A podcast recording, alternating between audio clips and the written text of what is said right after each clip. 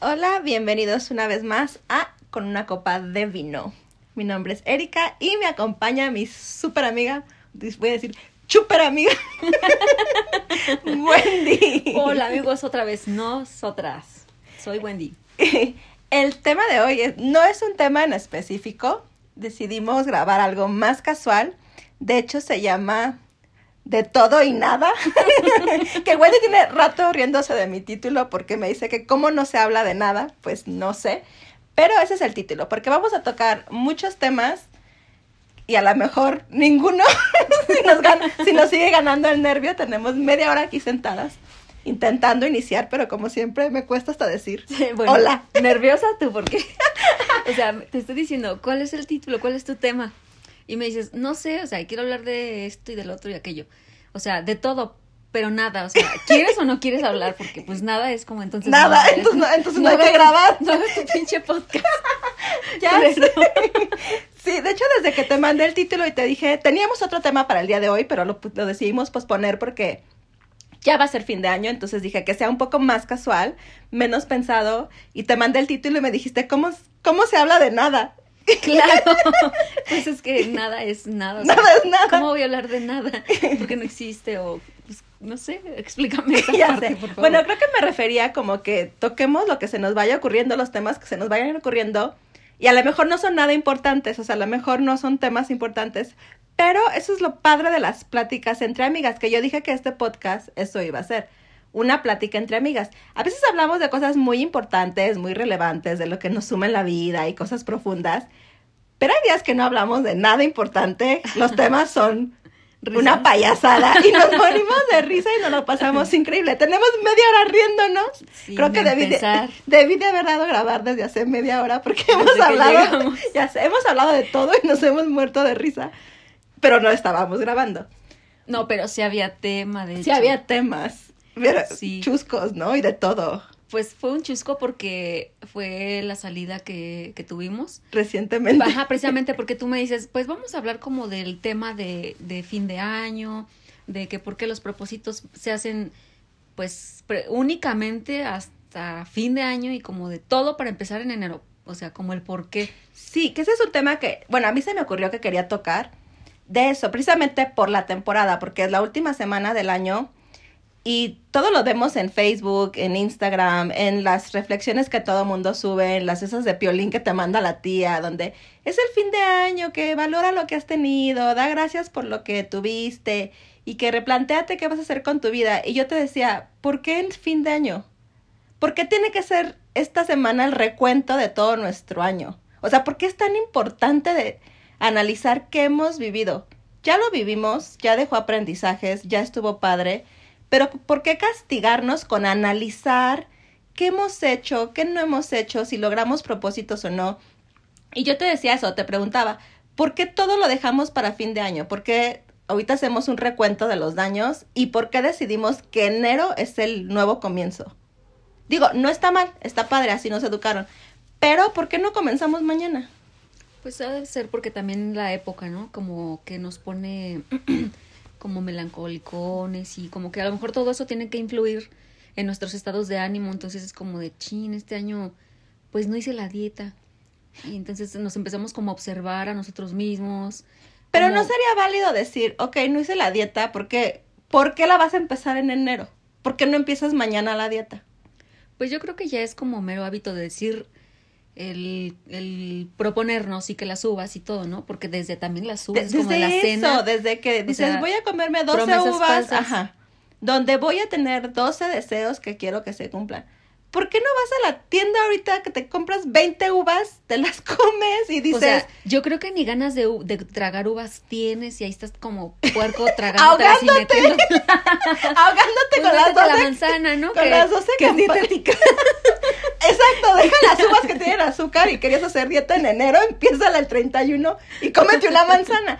O Yo sea, como uvas todo el año, menos en Navidad. menos en el- No, pero sí eso, a ver, ¿por qué es tan importante las fechas? ¿Por qué nos... O sea, yo también lo he hecho, yo también hago un recuento del año y digo, en enero voy a empezar y los propósitos y eso. Pero ya analizándolo, yo este año que siento que he vivido más libre de una manera menos agobiada, yo digo, ¿por qué ponerle fecha a todo? ¿Por qué decir, enero es el inicio? Podríamos empezar cuando quisiéramos, no necesariamente en enero. Y si no bajaste los 20 kilos que querías bajar, que te propusiste en, en, en este enero pasado, pues no pasa nada. ¿Por qué castigarnos con las cosas que no logramos? Porque eso pasa mucho. O sea, sí nos da la melancolía de es que yo iba a hacer, es que yo intenté, es que yo quería. Bueno, a veces las cosas no se dan. O sea, a veces sí se quiere hacer dieta, pero tu estilo de vida, el trabajo, el estrés, no te lo permite. Nosotras so- comemos horrible. Todo el año, todo el día. Todo el día, eh, nosotros comemos todo el día pura cochinada.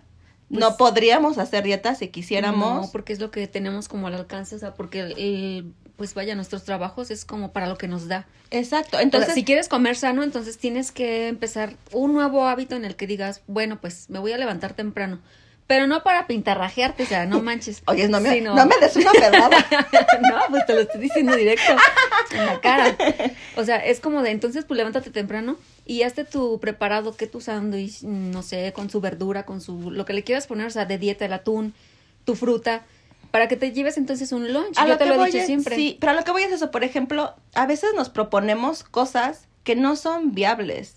Por ejemplo, tú y yo, si, si decidimos, en enero, o sea, el primero de enero vamos a empezar la dieta, tú y yo no podríamos. Porque nuestro estilo de vida tendría que cambiar.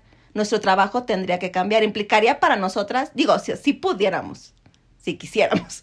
Pero a lo que voy es, cambiaríamos la forma, desde a la hora que nos paramos, Pero no queremos. pero no queremos. pues no. Pero a lo que voy Pues- es, hay personas que se proponen, voy a ir al gimnasio, voy a empezar el gimnasio el primero de enero. A veces no tienen tiempo de ir al gimnasio. No coinciden las horas, ni los gimnasios están carísimos, todo mundo en enero quiere ir al gimnasio, están llenos, estamos en plena pandemia, o sea, no siempre se dan las cosas no porque no quieras, a veces no se dan porque no son viables y nos castigamos porque no se dan. Pues de hecho es lo que pasa, nos castigamos como que a tal grado de de no sé, a lo mejor de culparnos a nosotros a nosotros mismos de, pero es que ¿por qué no hago esto? Ajá, de que sí te sientes como fracasado de, Ajá. me propuse esto y no lo hice. Y yo creo que, yo, bueno, yo he aprendido de ti de que no todo se tiene que hacer en el momento que se pensaba hacer. O sea, puedes darte pausas en la vida y no pero ni pasa proponer, nada. o sea, ¿qué te va a pasar si no propones? Si no propones, exacto. Pues nada. Es que ¿Qué te está toda si esta- sigues gorda? Nada. Pues sigue tragando, ¿no? Al contrario, o sea, no vas a dejar de comer. Y nos vale tanto que, ay, ahora sí para diciembre ya, pasando las fiestas de Ajá, la aparte, tragación de los ajá, tamales, bla, bla, bla. O sea, pa- llega enero y sigues con el recalentado y sigues tragando y en qué Ah, momento dejaste ya. No, y es que aparte, como mexicanos, es después del 6 porque sí queremos rosca y chocolate. No, o sea. Pero después de la Candelaria, ajá. porque también queremos tamales. y entonces lo vas postergando. Y, y lo que yo te decía hace rato, somos mucho de fechas. De que, no, pues voy a empezar la dieta el lunes. ¿Por qué el lunes? Pues yo creo que Y luego, no, el siguiente mes, o sea, el primero de febrero. Por eso no Pero el 2 podemos. es la, calen- es la Candelaria. Por eso no podemos, porque, o sea, siguen fechas y fecha tras fecha tras fecha. Y, o sea, todas es festivas, o sea, que el 14 de febrero, que... Pero entonces la solución sería no poner fechas, ¿no? Como inicia tu dieta el día que la quieras iniciar. De si un día la quieres romper, rómpela, no pasa hecho, nada, no te castigues. Sí, o sea, tú mencionas como de, eh, ¿por qué no este, fijar, en enero entro al gym? O sea, no, yo por ejemplo, exactamente acabo de cumplir un año yendo al ejercicio. Empezaste O sea, en diciembre. Sí, o sea, nunca en mi vida había durado tanto, pero no, no lo empecé porque yo dijera, ah, ahora sí, me lo propongo. O sea, no, era un propósito, no era un decidiste propósito. y ya. Yo simplemente eh, fui a una sesión que me invitaron de fotos gratis. Ay, yo conozco a alguien que le gusta tomarse fotos gratis, pero bueno, ese será tema para otro podcast. bueno, estas eran gratis y yo dije, voy. Entonces, al volverme a subir al tubo, porque ya había eh, ido un mes antes de pandemia y que pasara todo esto y, y pausé todo el tiempo hasta que llega diciembre, voy a las fotos y fue como de, o sea, ¿por qué no retomarlo si me gusta? ¿Por qué no volver? Pero estás de acuerdo que alguien más, yo incluso años atrás hubiera dicho, ok, sí quiero regresar, pero voy a empezar en enero, porque ahorita son vacaciones, porque son días festivos, porque estamos en otro rollo, este, pero enero seguro. Y casi todos hacemos eso, ¿no? Por eso lo que yo digo es, o sea, ¿para qué te propones algo que ni siquiera te va a gustar? O sea, proponte algo que desde el O no inicio te digas, propongas, inícialo. Yo contigo Pero- he aprendido eso, tú siempre me has enseñado. Yo te digo, oye, quiero hacer esto, me gustaría hacer esto y lo tengo planeado. Y tú me dices, ¿y por qué hoy no? Bueno, entonces sí es como proponerlo, porque como tú misma estás diciendo, me gusta, o sea, proponerlo es como de sí, porque sí lo voy a hacer, porque me gusta. Y el hecho de, ¿por qué no desde ahorita? O sea, ¿para qué te esperas? ¿Qué vas a perder? Exacto. No pierdes nada, o sea, ni tiempo, ni dinero, ni, ni nada, o sea, al contrario, o sea, de ver que, que es algo muy bueno, a lo mejor hasta le vas a invertir porque sabes que le vas a sacar mucho más provecho.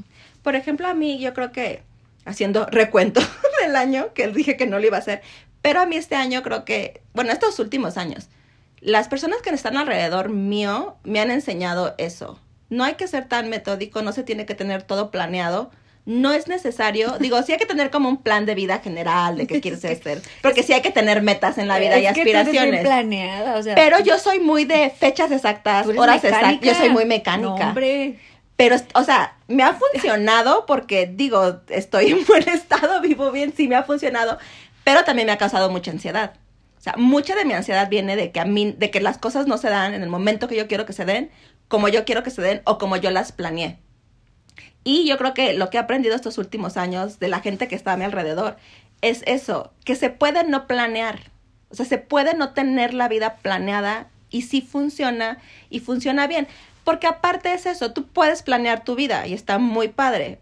Pero la vida te da un montón de vueltas y un montón de sorpresas y de repente te da la cachetada de decirte, pues no, mi ciela. Así sí, no de es. hecho, a lo mejor es como más frustrante esa parte, ¿no? De cuando ya tienes algo súper, así, súper, súper planeado. Y que crees que las cosas te van a salir como tú las planeaste y cuando no salen, o sea, viene la frustración. Sí, a mí me causa mucha ansiedad y sé que es muy generalizado. La gente que sufrimos de ansiedad viene de eso, de la incertidumbre de la que las cosas no se dan como las planeamos. Pero pues está muy cañón planear la vida, ¿no? Pasa de las dos, de las dos formas, porque yo, por ejemplo, hay po- cosas que planeo y hay cosas que no. Por ejemplo, esta salida que tuve el fin de semana pasado, o sea, sí se planeó, pero no con, con tanta Con tanta anticipación, como, ah, como un año antes de, ay, pagué el viaje y esto y esto y aquello. que- ah, no, ahí está, eso es otro tema. Tú y yo viajamos diferentes. Exacto, o sea, tú pagas un año antes. Yo planeo mis vacaciones. A ti se te ocurren tus vacaciones. Sí, yo a mí se me ocurre una o sea, semana antes. Exacto. Y, o sea, creo que no está mal la forma en la que yo lo Pero hago. ¿sabes No está mal la forma en la que tú lo haces. Son experiencias bien diferentes. Sí, pero es que, por ejemplo, tú misma lo dices, nuestros trabajos nos dan como para ajustar ciertos tiempos. El mío así es, o sea, yo trabajo de lunes a domingo. Entonces, aprovechar, por ejemplo, eh, este año, Navidad que cayó desde viernes, sábado y domingo, o sea, es como de aprovecho porque sí me puedo ir y porque no tengo que, que trabajar. Entonces, si yo trabajo en otra época del año, es como una, una gran pérdida para mí. Entonces, por eso es que yo no puedo planear. Y yo funciono planeando.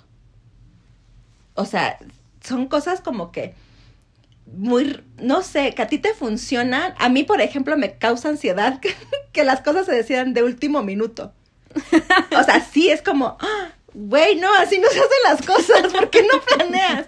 Pero como lo vuelvo a decir, estos últimos años si algo me han enseñado es que está padre vivir más a la ligera. Si te quitas un peso de encima, te digo, no, no, no, no hacer planes, porque sí hay que tener metas y aspiraciones, pero no necesariamente ponerle fecha o hora o día exacto, que es lo que yo hacía. Entonces, este año me ha enseñado que sí puedes vivir como con menos peso, un aventura. poquito más a la ligera sí, y más a la aventura. y no está mal, de hecho es eso, es toda una aventura, porque para mí es todo un reto Sí, hacer las cosas eh, diferentes. fíjate que hacer las cosas de esta manera, o sea, a la aventura eh, es un, para mí, eh, sí lo ha sido siempre, siempre, o sea, como un gran reto de, o sea, no nada más al aventón y a ver qué cae, qué agarro, qué sé yo, ¿no?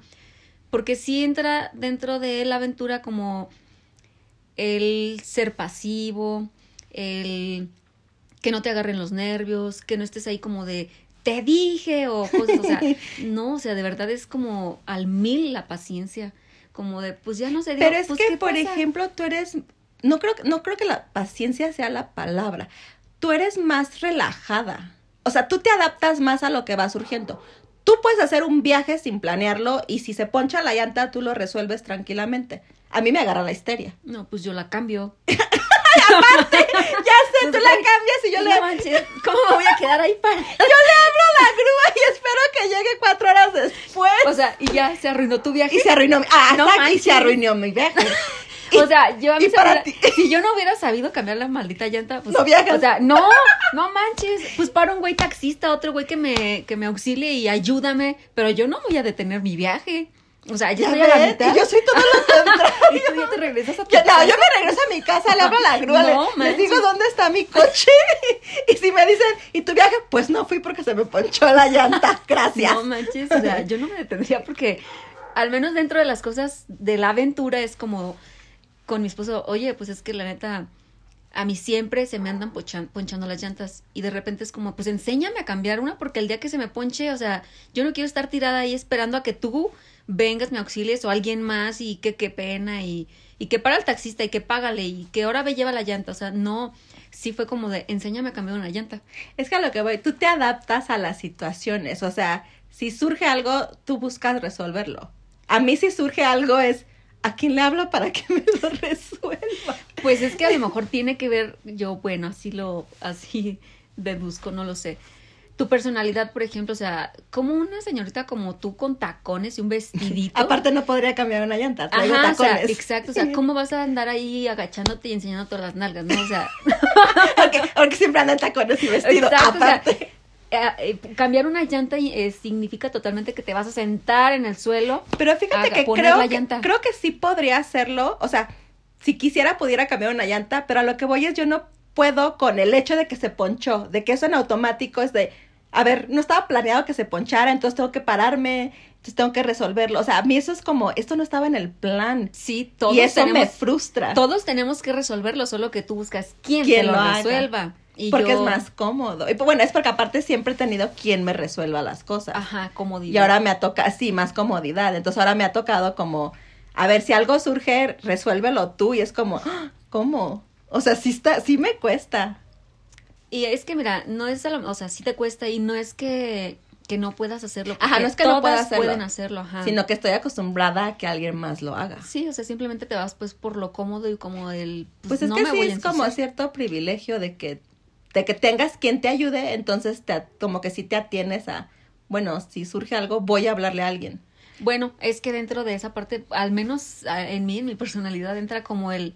No quiero que digan que soy una inútil. Ajá, tú eres de, ¿por qué le voy a, yo lo puedo hacer, yo no Ajá, tengo que yo marcarle sí- a nadie. Yo sí soy como de demostrar, o sea, yo soy la de, si puedes o te ayudo. sí. Pero sí es como de, yo no quiero que piensen que yo soy, o sea, yo sí quiero demostrar que tengo habilidades, que puedo hacer las cosas. Sí. Va de- mucho dentro de, de eso, el cambiar una llanta. Ya sé. Pero es que tú eres así para la vida en general. Yo te estoy aprendiendo un montón. Y Pues- siento que sí, o sea, sí te he aprendido, sí te pongo mucha atención.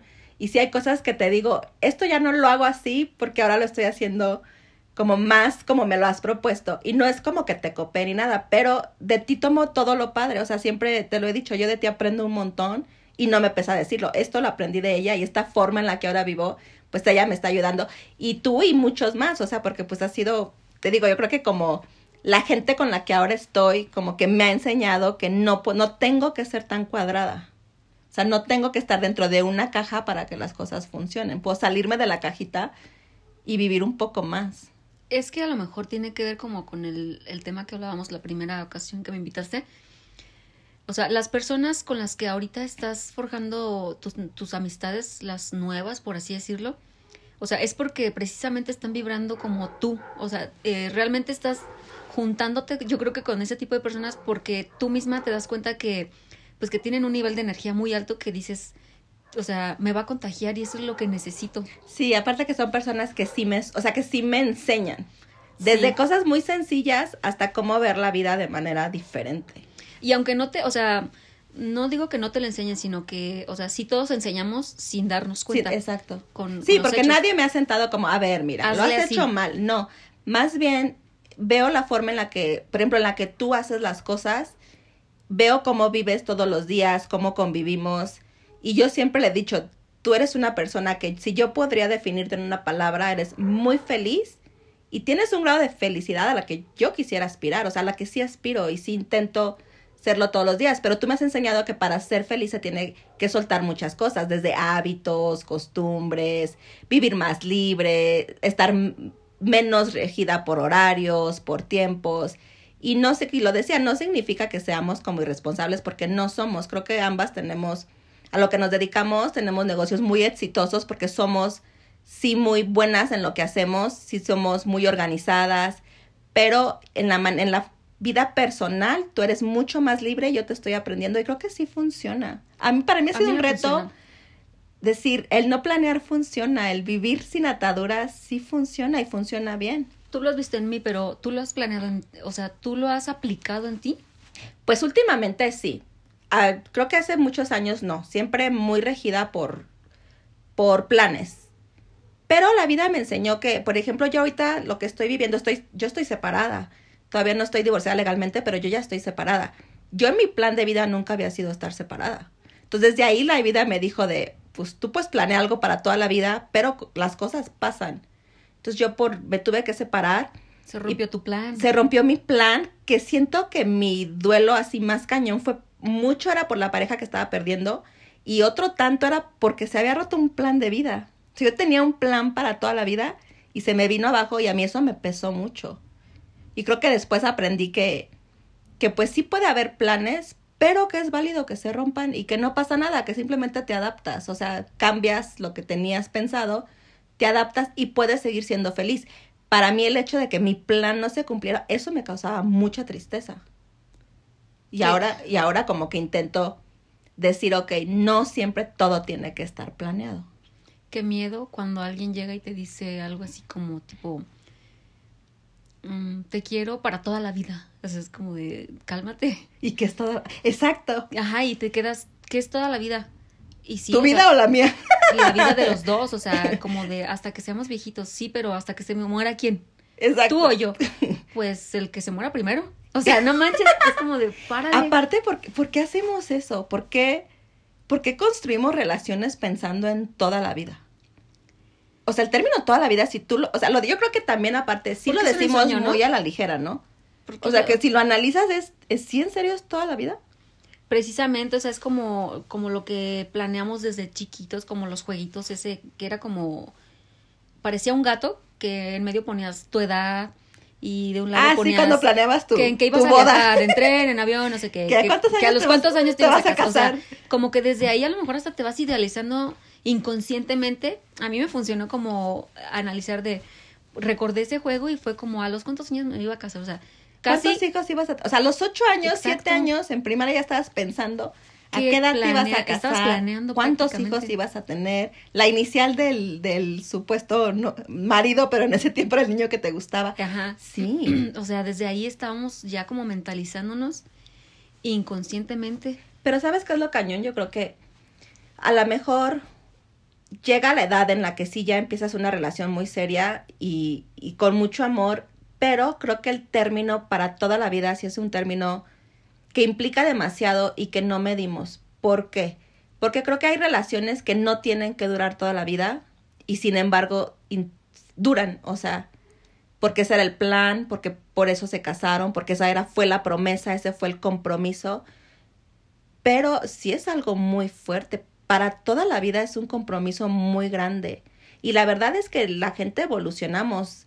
Con quien nos casamos hace tantos años, no somos, o sea, ni nadie ya no somos la misma persona años después. Entonces creo que sí está muy cañón decir y comprometernos a que algo va a durar toda la vida. Hay cosas que no deberían. Hay personas que sí lo logran, hay personas que tienen matrimonios que se acaban hasta que uno de los dos muere y es muy respetable pero también hay otros que no deberían. Pues es que entra esa parte que te estoy como mencionando de como el marcarnos, ¿no? O sea, como si fuéramos que unos perrillos o no sé, o sea, el hecho como de ponernos decir, sueño, ¿no? Ajá, o sea, el hecho de mencionar palabras clave así que son las que te van a marcar y que hasta te van a ir, eh, te van a hacer que, que, te mueras y que te vayas con esas palabras y regreses en la siguiente vida es como seguir con ese trauma de ¿qué hago aquí? ¿A qué vine?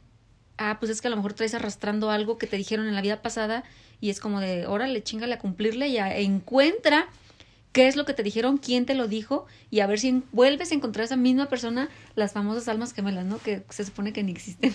Aparte, es tu tema. Tú crees mucho en la reencarnación. Muchísimo. Y yo, bueno, hace poquito me compartiste un libro sobre eso, se llama así, creo que Vidas Pasadas. Sí. Este, porque tocábamos el tema de que yo tengo muchas, ¿qué son? ¿Fobias? ¿Traumas? ah, ¿Miedos? Miedos. Muchos miedos a muchas cosas. Una de ellas la muerte, el agua y son como las más fuertes. Le tengo mucho miedo a morirme y mucho miedo al agua, al mar, al océano, a las lagunas, a los ríos, incluso a las albercas. O sea, para mí el agua es una bronca. Y tú me decías, ¿has analizado por qué? Y te dije, la neta, del agua no sé decir en específico por qué le tengo mucho miedo. Creo que mi mamá me contó alguna vez que, que de chiquita me andaba ahogando en el mar o algo así. No sé si viene por ahí, pero bueno, quiero pensar, pero le tengo mucho pavor al, al agua y a morirme.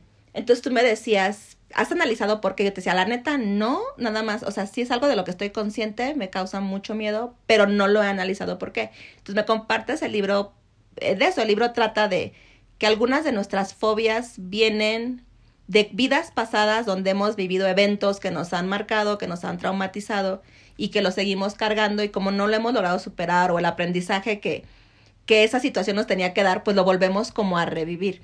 ¿Tú crees en la reencarnación? Sí, bueno, no, lo, no, no es que a lo mejor lo, lo revivamos, sino que es como traer cargando algo que no sabes qué es, pero ahí hay algo, o sea, ¿por qué estás triste? Pues no sé, pero lo estoy. Pero tú lo explicas que, pues, o sea, tú sí crees que porque en vidas pasadas hemos vivido cosas que a lo mejor, según el libro y la teoría del libro es, si algo no lo has superado y no has aprendido la lección de- que te tiene que dar, lo vuelves a revivir en tu siguiente vida. Sí, bueno, yo he, por ejemplo, experimentado con personas que de repente eh, las ves y simplemente hay química, no sabes por qué. Y se supone el libro, o sea, que precisamente viene de eso, porque a lo mejor fue alguien que, que conociste en otra vida y pues se llevaron tan bien que ahorita que se vuelven a encontrar, o sea, pues hay algo, vuelve a haber Ajá. algo. Y lo mismo pasa con experiencias negativas, o sea, ah, si a ti te maltrataron en una vida pasada, aquí a lo mejor te vuelves a encontrar con el mismo maltrato, pero Ya lo afrontas, lo afrontas lo- diferente. puede que lo afrontes diferente si es que eres resiliente en esa parte, Ajá. porque, o sea, si no has encontrado como, como ese motivo o el por qué estás en esta vida aquí, ah, o sea, sin decir precisamente, ah, es que acá me maltrataron, no, o sea, sino el hecho de, de decir, ah, no, pues es que aquí ya sea lo que vine, este, no sé, ayudar personas o hacer esto o a ser empresaria, o sea, como ese tipo de cosas que te van dando a lo mejor en el transcurso de tu vida como esa felicidad, como esa plenitud, esa, ese hecho de sentirte maduro y que ya sabes a qué veniste, o sea, es como de ya nada me puede, Y ya yo- nada me lastima, ya no tengo miedos, nada me preocupa.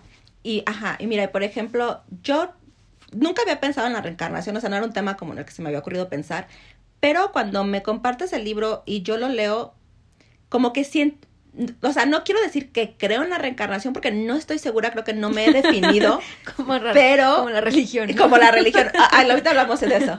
Pero, por ejemplo, la reencarnación, no, No, me, porque vamos a salir peleadas. no me he decidido, no sé si creo o no, pero sí puedo decir que el libro sí me dio tranquilidad. Ahí te va en qué sentido. En que, por ejemplo, yo le tengo mucho miedo a morir. Para mí la muerte es un tema. Que creo que viene mucho, bueno, yo le, yo que le quiero encontrar la parte lógica y creo que viene mucho del rollo en el que siento que no he vivido lo suficiente, que no he, tengo suficientes experiencias, que no he hecho todo lo que quiero hacer y que mi miedo a morir es eso, que me da miedo a morirme porque creo que no he vivido lo suficiente. Pero en el libro la respuesta que, o la tranquilidad que encontré en el libro es que el libro te lo plantea de que realmente no mueres. Pasas a otro estado de conciencia y después a otro cuerpo y en algún punto a otra vida. Entonces, de ahí del libro tomé de, ah, ok, entonces no me voy a morir. voy a pasar a otra persona. Eso me dio cierta tranquilidad.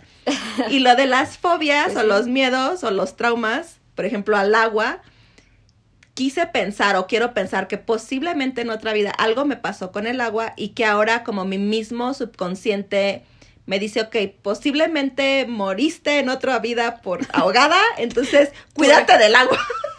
Como una advertencia. En otra vida mi ex me ahogó. Puede ser, oye. Perdóname, ex, pero es que son, son ocurrencias sí, sí. o Pero, sea, ok, pero puede pero ser. a eso se refiere esa parte. A lo que voy, entonces lo tomé, mi miedo al agua ahorita lo tomé como, ok, ya no es miedo, es mi subconsciente diciéndome, posiblemente sufriste algo con el agua hace mucho, cuídate mucho, o sea, no, no, no entres al agua, nada más sé más precavida cuando lo, cuando lo hagas. Que este fin de semana eso pasó, entré al mar después de cuatro años Mucho y no me sentí mal, de hecho estuve muy, el mar estaba muy tranquilo, pero yo estuve muy tranquila. Y me estaba cuidando una niña de ocho años. o sea, tampoco es como que estaba bien segura pero me sentía segura. Pero creo que tiene mucho que ver con eso. O sea, el libro sí me ayudó en eso. O sea, creo que tomé lo que me convenía de él, que era darme la seguridad de que no me voy a morir porque si me muero voy a pasar a otro estadio. El temor al agua no es irracional porque yo decía, ¿por qué le temo tanto? Pues posiblemente algo me ocurrió. Pero también pongo en duda, ¿existe la reencarnación? Entonces, bien fregona, nada más tomé lo que me sirvió y no me he Pues, definido. No está mal, o sea, porque desde ahí, o sea, vas como dando tus pasos, ¿no? Y conforme ahori- ahorita ya vas viviendo, a lo mejor tú ahorita que ya es como, ya entraste en duda en la reencarnación, ya no es, de- Sí. ya no es un, Ya no lo un rotundo, ajá, Ajá. ya no es un rotundo no, sino ahora es como de, ah, a lo mejor sí. Entonces, de aquí en adelante, como vas a estar ya más alerta, a lo mejor ya vas a, vas a encontrar situaciones, experiencias, aventuras, que digas, no, sí, la neta sí creo en la, en la Sí, reencarnación. te digo que eso es lo padre, o sea, que ahora estoy a- incluso más abierta a eso. Por ejemplo, ese libro no es un libro que yo hubiera leído. Yo no lo hubiera comprado. Pues porque O sea, no yo lo hubiera- encontrado. Aparte, no, pero a mí, o sea, si lo hubiera encontrado y le leo la pasta y veo reencarnación, yo, ay, claro que no. Gracias. Pero no, ni siquiera dice reencarnación. O sea, el libro. No, no, a lo que voy es si yo lo hubiera, o sea, si a mí Ah. me dicen, el libro es, tú no me dijiste que era sobre reencarnación. al- Tú me lo mandaste. No, sí, acuérdate que salimos una. No sé si ibas tú o no. Creo que no. Saliste con tu La otra amiga. La ausente. Era, eh, fuimos una vez. Hasta ahorita entendí. Ok. fuimos una vez, creo, a comer. Y algo salió el tema, no sé por qué. Y yo les comenté que estaba. Que yo había leído un tema, un libro sobre eso y todo eso. Y todas empezaron, mándalo, mándalo. Y se los mandé al grupo. Pero después, eh, contigo hubo una plática sobre algo así. Creo que tú me empezaste a contar sobre de ti y tus miedos y todo. Entonces, creo que yo asocié lo que había vivido, la experiencia de la muchacha que... De la que trata el libro. De la que trata el libro, ajá. Y fue como de, o sea, Pero de tienes hecho, todo. ¿te acuerdas que cuando lo empecé a escuchar, ya iba creo que en el primer capítulo, el libro trata sobre la experiencia de una chava que va a terapia, le hacen regresiones, no, y, y, este, hipnosis para entender de dónde vienen sus miedos y de ahí van descubriendo todo esto de las vidas pasadas. Sí. Cuando yo lo, el primer capítulo que te explica todo, lo primero que te mandé fue, te dije, soy ella.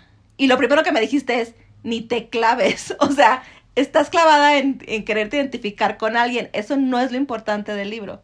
sí. Entonces desde ahí lo Sí, veíamos de desde hecho. perspectivas diferentes. Ajá, de hecho para mí fue como, o sea, sigue leyendo. Yo te lo dije, ni te claves porque yo no me clavé porque no me identifiqué, o sea, yo no tengo miedo al agua. Sí tengo miedo, es como no, pero o sea, como que el miedo más bien es mi motor a diario como para para sobrevivir, salir y enfrentarlos y y esa es mi aventura. Pero lo que voy, o sea, hasta, hasta el libro lo vimos desde, desde perspectivas diferentes. Yo en automático escuché la historia, empecé a escuchar la historia y te dije, "¡Ah!". o sea, soy yo, me están describiendo a mí. Y tú me dijiste, es que no es, no te enfoques en eso, no eres ella. Sí. Sigue escuchando y aprende, o sea, o toma lo mejor del libro. Sí, Entonces fue lo como, yo- y te dije, ah, ok, no soy ella, deja, sigo escuchando. Sí, porque yo quería que llegaras precisamente a este punto que tú mencionas, como de, ok, este, sí tengo miedos. Pero entonces, ¿por qué fue? Ah, pues a lo mejor, o sea, no le rebusques a que a fuerza fue en esta vida y fue en tu infancia. O sea, si no lo Ajá. encontraste, pues tuvo que venir de una vida pasada. A lo mejor, pues, si estás muy clavada, pues entonces vete a una regresión, ¿no? Pero si, si desde este momento lo aceptaste, o sea, es como de, ya desde ahí, ¡pum! O sea, se te va a desvanecer eh, en automático y es ¿Qué tan es lo que- increíble. lo que tú decías, a ti los miedos te motivan. Sí, A mí los miedos me paralizan. ajá. bueno, últimamente ya no, pero sí hacían eso. O sea, a mí, a mí algo que me daba miedo me detiene. A ti algo te da miedo es, lo voy, lo a, voy hacer. a hacer. Lo Y- tengo que hacer. Y lo, por ejemplo, las dos hacemos Paul y las dos hacemos Paul de manera muy diferente. Yo soy la más precavida del mundo. Yo si algo siento que me pone en riesgo, ya no lo, o sea, no, ni siquiera lo intento. porque yo no me siento segura, me siento en riesgo. A ti algo te pone en riesgo y es de, no, a mí el tubo no me va a tirar. A mí el tubo no me... O sea, sí, yo soy de hasta que me salga. hasta que te salga. Cuántas veces me vaya a caer hasta que me salga. Y me te has sale. caído, Me he caído, pero me sale. pero te sale. Sí. y yo me he caído y digo, ya no lo vuelvo a intentar. De hecho, o sea, fíjate que, o sea, también ese es un reto porque no siempre me sale, o sea, pero no se trata de, ay, no me salió, ya por eso me voy a ir como que bien triste y ya no voy a regresar nunca jamás al pool. O sea, Pero ahí te va, por ejemplo, a ti no te sale algo y a ti eso es un reto. Tú al día siguiente, tú te has, te has dicho, lo voy a hacer cinco veces, diez veces, veinte veces, me tiene que salir. Yo lo intento igual, llega el punto en que no me sale y yo decido, ya no lo voy a hacer porque a mí esto me está frustrando. O sea, el que no me salga me frustra y a ti te reta. A mí me reta, pero no para continuarlo en ese preciso momento porque ya estoy cansada. Más bien el cansancio es como lo que me hace Detenerte. detenerme, ajá, pero es como, pues mañana es nuevo día de pol, entonces lo puedo volver a intentar, no pasa nada. Ajá, y yo Ajá. no. O sea, yo no me salió y digo, ok, ya ahorita no. Ya a lo mejor en un mes, dos meses, cuando me sienta más segura. Pero tú es, no, yo lo voy a seguir haciendo diario, diario, aunque me tome tres meses, pero me va a salir. Pues simplemente tú me acabas de decir que, o sea, hace cuatro años que no entrabas al, al mar y ahorita de repente, de la nada, llegas como si nada, porque yo te vi, Sí. o sea, yo no te vi ningún miedo, o sea, fue como, me estabas timando. no, pero eso sabes qué? que... ¿Pero qué te pasó ahí? Me dijiste, ah, porque me dijiste, ya, te tienes que meter. O sea, era el último día. Era el último día, ya no teníamos tres días en la playa, yo ni siquiera, yo me había acercado a la arena, la creo que el segundo día toqué el agua con los pies y dije, ouch, y hasta te riste de mí porque me quité. Ah, no, íbamos este con alguien me dijo como venía la ola y yo me quité y me dijeron, "¿En serio no vas a dejar que te toque los pies?" y le y le dije, y me acuerdo que contesté como, "No, porque Jimena. no." Ajá. Ah, sí, me dijo Jimena, ¿por qué No, brincaste? Sí, te vieron los, las Ajá, niñas, pues. ajá. las niñas me vieron y le dije, ¿por qué no quiero que me, porque no me gusta el agua? Y hasta se rieron de, o sea, es la última de la ola. Y, y sí lo pensé de, la neta, o sea, ¿por qué brinqué que no me tocara el agua? Y ya el último día sí me dijiste, ¿en serio no te vas a meter? O sea, es el último día y no te vas a meter. Y te dije, no, sí me voy a meter. Y ya agarré y me quité como el pareo y me fui a meter. Y aparte, ¿sabes qué? Me dio mucha seguridad que se acercó Jimena y me dio la mano y me dijo, Penteri, este, yo no voy a dejar que te ahogues. Güey, tiene ocho años. o sea, no iba a poder evitar si me iba a ahogar, pero... Pero ella sí sabe nadar. Exacto. No, pero fue como el acompañamiento, como que alguien te diga, o sea, no pasa nada, yo estoy aquí. Y no es la edad y no es que sea experta nadadora, ni porque digo, tiene ocho años que puede hacer, pero el hecho de que alguien te diga, yo estoy aquí, como que en automático, en, en mi cerebro es como, ok, no estoy sola. No estoy sola.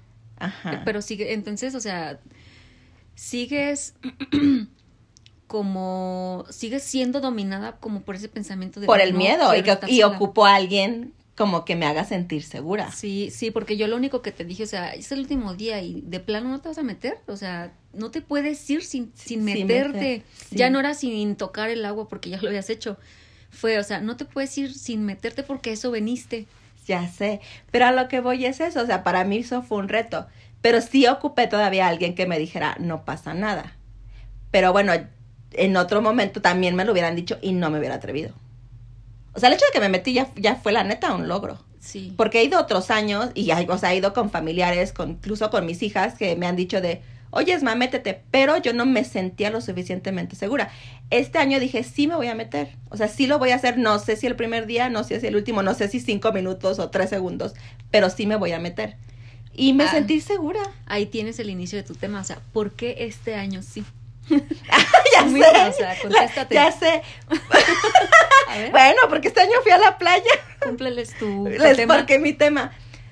Porque, o sea, lo vuelvo a repetir, porque dije que ya no iba a vivir, o sea, como con ataduras. Quiero vivir más libre. Entonces, si voy a la playa, pues la playa implica mar. O sea, voy a la playa, porque para irme a cerrar al hotel, eso lo podía haber hecho en cualquier ciudad. La playa es mar, entonces la playa implica me voy a meter al mar. Sí, de hecho, o sea, me dices, la próxima vez va a ser a mi manera. Ah, o sea, ya sé. no, jamás me voy a ir a sentar nada más todo el güey día un En- camastro. sí, a que me dé el sol, o sea, no. Yo voy al que, mar. que ese era mi, ah, bueno, que mis viajes a la playa, o sea, si tú me decías antes, en años anteriores, vamos a la playa, mi, mi playa era ir a la playa, a la orilla del mar, este, estar sentada en el camastro y beber bebidas ricas y comer todo el día. Ese hubiera sido mi plan. Es que sabes Y el tuyo es, vamos a meternos, vamos a brincar, vamos a visitar, vamos a hacer castillos de arena, vamos a que nos revuelque el mar, vamos, o sea, y el mío no era así. Es que ahorita tenemos una diferencia muy grande porque tú ya no tienes niños chiquitos y yo sí es como de mm, mis hijos me demandan y mami Eh, esto, ajá. aquello, el otro y cómpranos. Entonces yo todavía tengo que andar atrás de ellos y que quieren esto y que el otro y que órale pues y que vamos a jugar, que vamos a hacer esto. Entonces tú ya no ya no tienes quien te esté molestando en ese sentido de vamos a hacer esto porque ya, o sea, tú ya eres libre, ya estás como disfrutando totalmente. Sí, Y yo disfruto con ellos de otra manera, o sea, como pues más ajetreada. Ajá. Pero fíjate que yo hasta cuando mis niñas estaban chiquitas, como la playa me causaba pavor, más bien se las daba el papá de tú hazte cargo. O sea, yo no quiero saber nada. Yo los espero aquí con la toalla. Y sí, me, a veces, bueno, a veces sí me veía obligada a entrar por ellas, pero con todo el miedo del mundo. O sea, a mí me decían playa, o sea, vacaciones en playa, yo sufría. O sea, yo era, ¿por qué? Que todo el mundo es, vamos a la playa. Yo era, ¿por qué a la playa? Pero si aún así tenías que ir con ellas y a lo mejor ya acercarte con ellas o meterte a la playa, o sea, ¿cuál era la diferencia de ahí? ¿Qué sentías ahí a lo que sentiste ahora que, que te metiste con un verdadero propósito? Pues fíjate que yo creo que más que el propósito, yo me acuerdo que hace como un año en terapia le comenté a mi terapeuta, hablamos el tema de- del miedo al agua y le dije eso, yo, ah, yo odio la playa, a mí no me gusta la playa, a mí si me dicen vacaciones en la playa, para mí es un sufrimiento. Entonces, uno de los retos que ella me planteó, no retos, pero más bien propuestas, me dijo, cuando ahora que estés sola, que ya estás separada, vete a la playa. Y le dije, no, es que odio la playa. Y me dijo, es que has vivido las experiencias en la playa con alguien más, o sea, con una pareja. Has intentado ir a la playa sola y algo bien chistoso que me puntualizó fue, a lo mejor no es que no te guste la playa, a lo mejor no te gustaba con quien viajabas a la playa. Perdón, ex. Otra vez. Otra vez. Pero creo que sí tiene mucho que ver. O sea, también tiene que ver como la experiencia de vida que estás teniendo en ese momento que hace que no disfrutes las cosas y de repente cuando ya cambiaste tu vida o cambia tu situación, hay cosas que antes no disfrutaba que ahora sí. Pero es que sabes también, ahorita que mencionas todo eso, yo me quedo pensando, a mí tampoco me gustaba la playa y era como, vamos a la playa. Entonces, como, ¿a qué? ¿A embarrarme toda de arena? y que no se me pueda sacudir porque ya se me pegó y el sudor y, y ya se me pegó la arena porque los chiquillos vinieron y me echaron y se voló y se me pegó en la, en la cara. Como que todo eso implicaba el pensar en playa como en incomodidad. Ahorita ya empiezo como a disfrutar más, o sea, ya llego y me arrano totalmente en la arena. O sea, y me la embarro en, el, en la Sí. piel totalmente, es como de, ¿qué era lo que no me gustaba? Pero Me- total, me la embarro. Pero lo, que- lo que te digo, como que sí cambiamos de chip, ¿no? O sea, cuando Sí. sí, cambias de, no de mentalidad, pero sí de cómo ves las cosas, como que sí, es, o sea, yo creo que todo tiene que ver de- con perspectiva, de cómo las vivías antes y, y lo que decíamos, y cómo las quieres vivir ahora. Yo, por ejemplo, sí he definido que quiero vivir con menos ataduras, más libre y con menos preocupaciones. Pero para no tener preocupaciones implica tener menos planes. Así me ha bueno, así he visto que hasta últimamente me ha funcionado. Pues es que de Menos hecho, cosas cuadradas. conforme vas viviendo, o sea, tú misma vas decidiendo qué se aplica y qué no y, y cómo vas cambiando tú misma tus situaciones, o sea, porque no puedes dejar que alguien venga y te diga, haz esto y ahora cambia esto, o sea, alguien lo puede sugerir de acuerdo a cómo te ve desde fuera, pero no es dar totalmente pues en el clavo. Pues es que lo padre creo que los cambios que lo padre es que los cambios que hagamos en nuestra vida sean propios, o sea, porque los quieres hacer, porque te estás adaptando, no porque alguien te lo diga, porque No. creo que no funciona así. Nadie conoce No. más lo que necesitas más que tú mismo. De hecho, los cambios se dan realmente porque tú lo deseas. Pero sí estás de acuerdo que muchas veces intentamos cambiar porque alguien más nos lo propone. O sea, que nos dicen, si yo estuviera en tu lugar, yo haría esto. O yo creo que deberías de hacer esto. Y a veces sí lo haces, pero creo que para que un cambio en uno mismo sea genuino, sí tiene que ser muy personal. Y no necesariamente lo que los demás esperan que ¿Cómo hagas. se le llamaría eso que te dan en el ego entonces? El Pues hecho de decirte, pues es que yo que tú, o sea, hasta con cara de fuchi, o sea, es porque te están desacreditando que, que lo que tú que estás, estás haciendo, todo bien. mal. Así. Entonces sí te están dando como en Aparte, una ¿sabes parte. Que yo Entonces no que- te quieres a ti misma. No, y creo que implica, yo creo que si alguien que no sea tu terapeuta, porque tus terapeutas, bueno, eso es otro rollo, pero alguien más, cuando de repente influyen tanto en ti que te hagan cambiar, yo siento que sí, no, tú no estás lo suficientemente bien contigo mismo que alguien más te cambie. Pues no, porque a mí me digan lo que me digan, o sea, ah, claro que va a haber cosas que sí diga, ay, ¿en serio? Pero después analizo y pienso y pienso y pienso, es como, o sea, lo que me digas me, ni me es va que ni tú me viene. tomas sugerencias, o sea, tú alguien te puede decir su opinión, tú la escuchas porque si eres muy respetuosa, si no te parece si eres muy directa y tomas Sí. si te suma. Yo no, yo a veces a mí sí me puede lo que me dice la gente. O sea, a mí siempre me ha podido así lo, Pues la que opinión que tienen de mí, sí. A ti siempre te da el que dirán. A mí, Sí. a mí dejó de, de importarme el que dirán. ¿Por qué? Porque a veces hacía caso y no me aportaba nada. Entonces era como, ¿para qué le hacía caso? Pero ¿Por tengo que no lo que que, yo quería? que lo importante es como que vivamos, yo lo vuelvo a decir, nadie sabe qué necesitamos mejor que nosotros.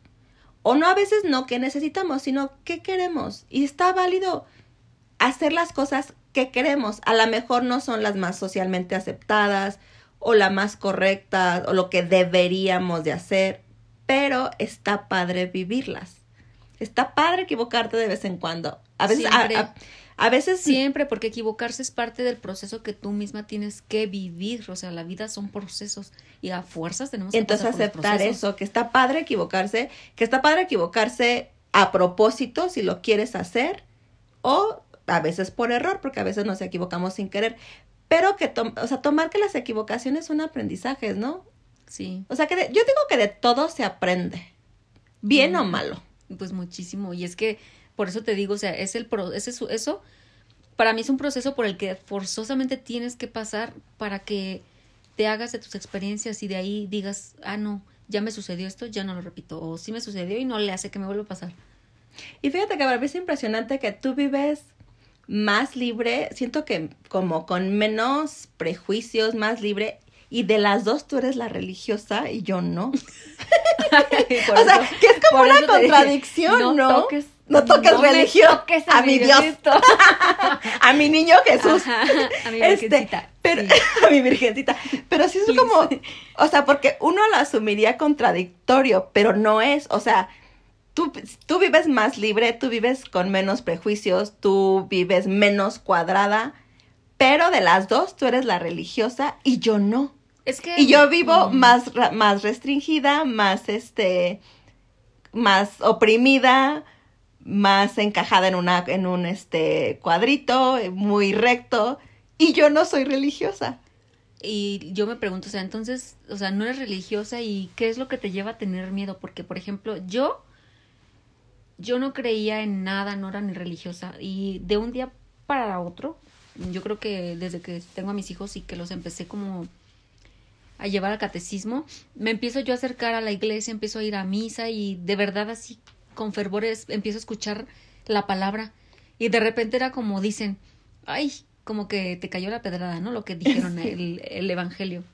Entonces, desde ahí empiezo como a, no precisamente así como que dijeras tú a Dios o a un santo, ¿no? Porque pues igual, o sea, hasta tengo tatuado al arcángel San, San Miguel.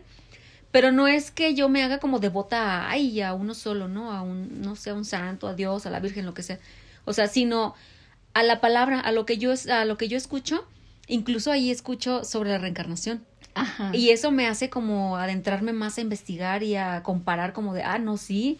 O sea, la Biblia te habla hasta de la ley de la atracción y es como de, y acá lo vemos con la ciencia y esto y, la, que- y no sé, ¿no? cosas así. Entonces, como que empiezo a escuchar y empiezo a comparar acá y luego con mis experiencias y es como de, sí, sí le doy la razón, por eso es que ahora sí creo. Ajá. Pero lo que voy es lo que lo curioso es que tú que vives más libre, tú eres más, más este. O sea que uno se imaginaría lo contrario. De que tú que, Que eres no más libre, ajá, no sería tan importante la religión para ti, pero sí es. Y yo que vivo más, este, más oprimida, más seria, más dentro de la caja, así en una línea recta, que no me desvío, yo soy la menos religiosa. Yo te diría, ¿no? Como antes que Bueno, que- de moda, ¿te hace falta vas? Algo así, como decían. Me hace falta ver más bots. Ver- ajá, entonces yo Creo te diría, que te hace sí. falta ver más Dios. Me hace falta ver más Dios. Ya sé. Porque tú, o sea, sí vivimos hasta eso diferente. Este, que a veces es el chiste como local entre las amigas, ¿no? Por ejemplo, los días que te nos pierdes, o los días que no puedes hacer nada, que son los domingos, que Ah, planeamos sí. cosas y siempre nos dices, ¿después de qué hora? ¿Después de las 10? Sí, de, eh, sí, pues es que yo... Y porque yo voy a misa a las Yo- 8. pero fíjate, o sea, lo curioso es que por obligación yo tengo que ir a llevar a mis hijos porque es el sellito. Ajá. O sea, es la asistencia. Llevo a mis hijos de nueve y media a diez y media. De ahí, o sea, ya, hagan de mí lo que quieran. Pero Ajá. es como cumplir por Sí. ellos, ni siquiera es por mí. O Pero sea, es por hecho que ellos. te involucres. A mí lo que se me hizo muy padre es que cuando yo te pregunté, que yo creo que fue de broma, no sé por qué te pregunté de, ¿es que vas a ir a misa? Y me dijiste muy seria, ¿sí? Y yo me quedé, ay, o sea, yo me estaba riendo porque creí que era broma. Pero lo de padre... hecho, t- lo chido, o sea, fíjate, o sea, ni- esas son cosas que aprendes a ni siquiera enojarte porque to- en todos lugares me pasa lo mismo, o sea, en el grupo con las del Paul, todo es como de, ah, no, es que ella no, porque pues tiene que ir a misa. O sea, yo sé que a lo mejor va en tono burlón, pero, o sea, yo también me río y, y después es como... Hasta nos dices sí, porque voy a rezar por todas ustedes sí, pecadoras. exacto. No, pero a mí lo que, o sea, una respuesta muy padre que, que me diste y que la neta, o sea, hizo que te admiraran mucho como mamá. Me dijiste, yo nunca he sido religiosa, nunca he sido como católica, católica ferviente, pero mis hijos están haciendo su primera comunión y yo quiero ir a escuchar qué les están enseñando. O sea, Sí. quiero saber qué les dicen, por qué se los dicen. O sea, tú me dijiste algo así como, yo no, están haciendo la primera comunión y sí quiero saber qué onda, o sea, qué, qué les están enseñando. Sí, porque fue parte de que me encontré con ese proceso en el que yo leía como pedacitos o escuchaba pedacitos Ajá. en misa y era como, ah, no.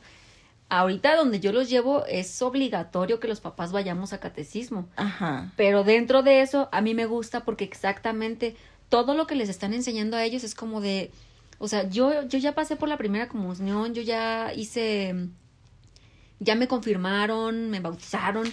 Y es como de, ¿en qué momento me hablaron de todo eso? Ajá. O sea, es como ir a la escuela y pasaste con 10 y no fuiste a clases. Pero, por ejemplo, lo padre es que tú estés, o sea, tú quisiste involucrarte en qué le iban a enseñar a tus hijos. La mayoría, yo, por ejemplo, yo también hice primera comunión, bautismo, Sí, todo ese rollo. Por lo mismo, porque cuando yo Pero iba yo lo a hice misa, porque me mandaron. O sea, lo que voy es.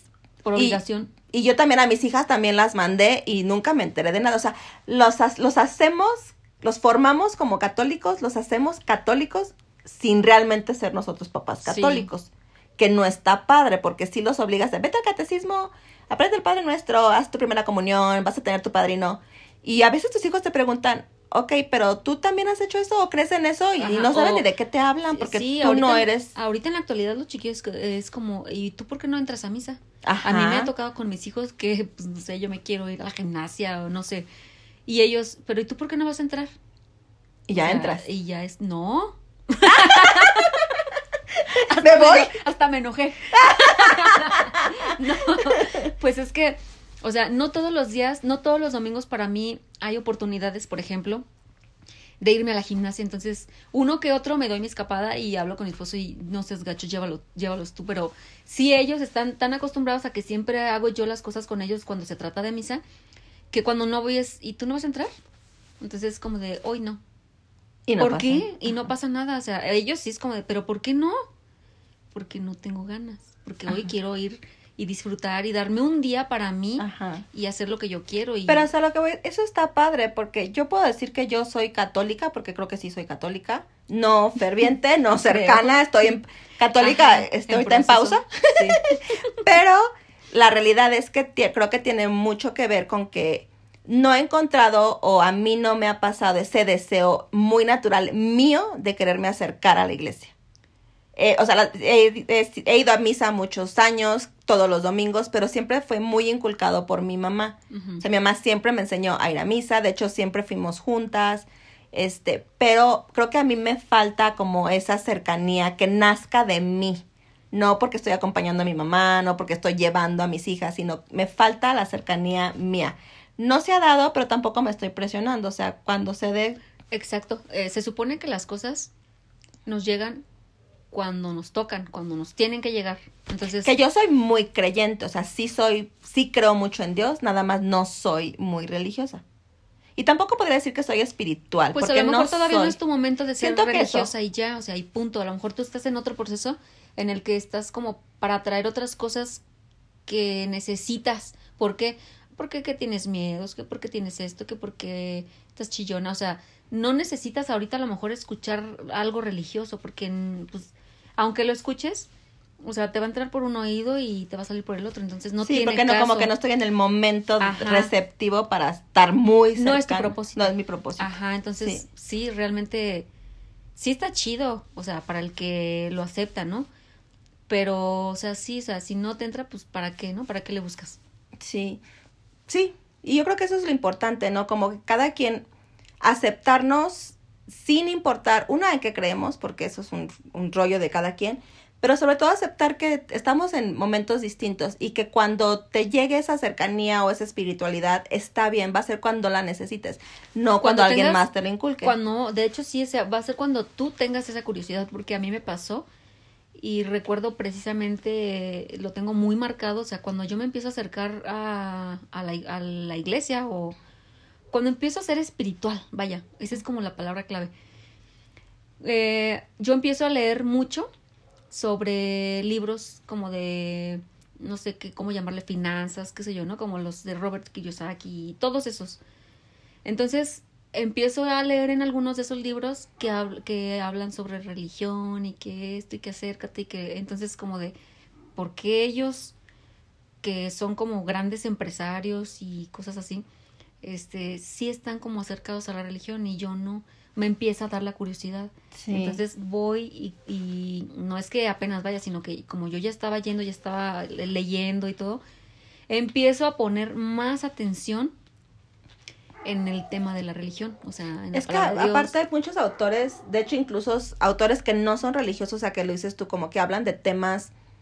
Ahorita me vino a la mente, el, no me acuerdo cómo se llama el libro y posiblemente lo estoy diciendo mal, así es de que ni me citen, pero es el del, el, ¿qué? El monje, el abogado y la empresaria, o, ay, no sé, pero trata sobre eso, que para ser una persona exitosa en la vida, en los negocios, o sea, ser muy buen empresario, tienes que tener cubierta tu parte espiritual, Totalmente. y tu parte personal, o sea, darte tiempo y espacio para ti mismo como persona, darte el tiempo y el espacio para cubrir tu parte espiritual y eso en automático te va a poner como en un estado de conciencia para que puedas emprender cualquier negocio y lo hagas de manera exitosa. sin obstáculos. sin obstáculos. Entonces, Sí, a mí me pasó así. Hasta para las personas, hasta las personas que se dedican a escribir libros sobre emprendimiento, sí te hablan de que la parte espiritual es una de las más importantes.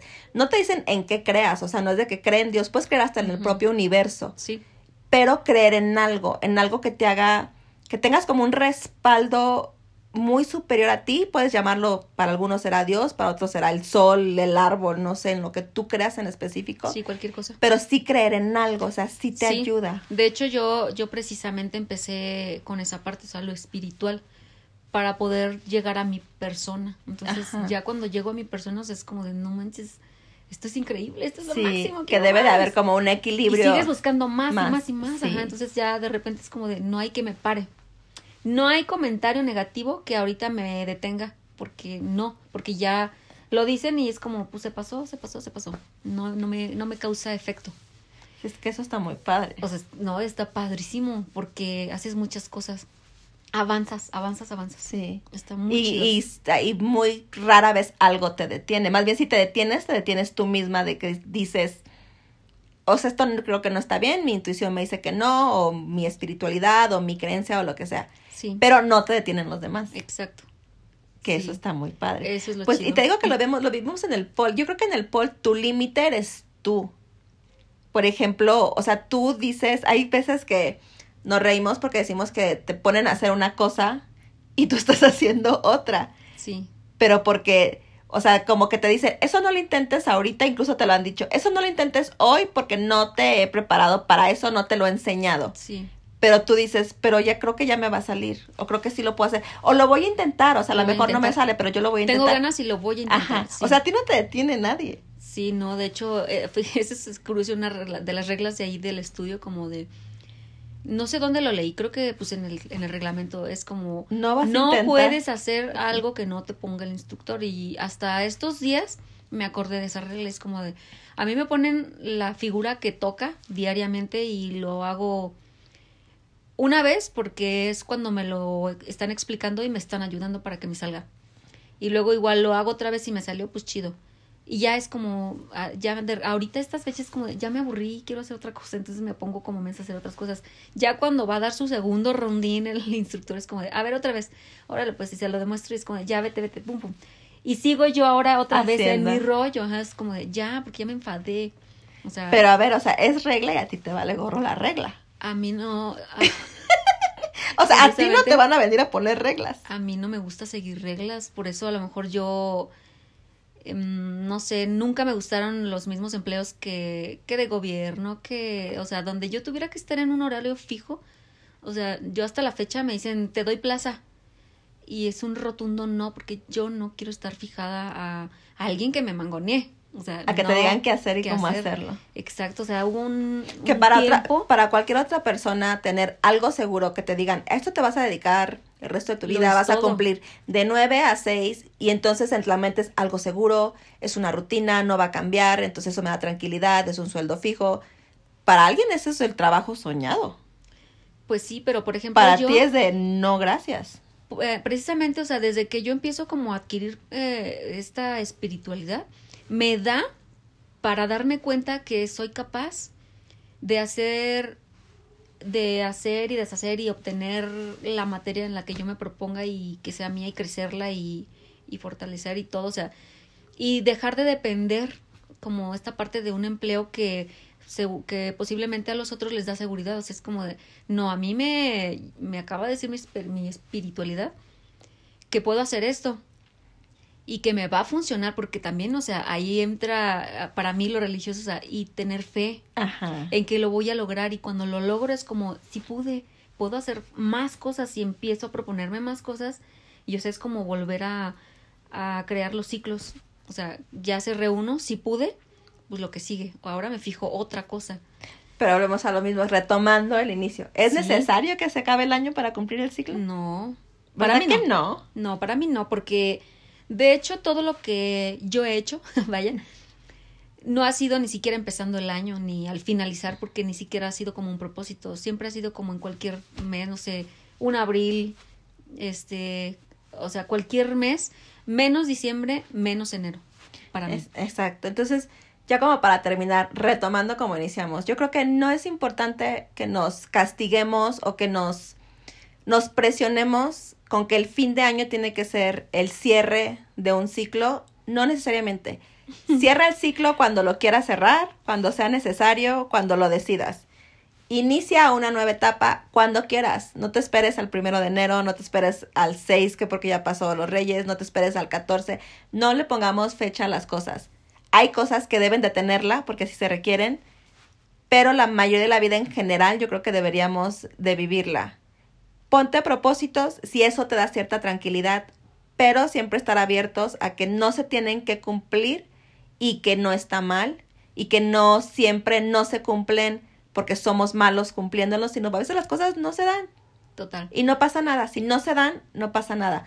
A lo que sigue. Son propósitos, no son leyes encarvadas en fierro, forjadas, de que si no lo cumpliste eres un fracaso. Porque creo que de ahí viene mucho el no disfrutar. El creer que si no lo logramos es porque fracasamos. Religiosamente, ¿no? No se autoflagelen. Recuerden, amigos. pues amigos, muchísimas gracias por acompañarnos en este podcast que es, era de sobre todo y nada. nada. Los queremos mucho. Nos vemos el próximo jueves. Pásensela increíble, disfruten mucho este fin de año, ya no hagan recuento, disfruten lo que ya vivieron no se castiguen por lo que no pasó, al contrario, cada día es una nueva oportunidad, no, pongan fecha, no es el primero de enero. Si quieren empezar su dieta, empiecen la mañana. Si no la quieren empezar, no la empiecen, no pasa nada. No hay que ponerle fecha exacta a las cosas, hay que vivir. Vivan. Felices fiestas. Cuídense mucho, los queremos y peace out.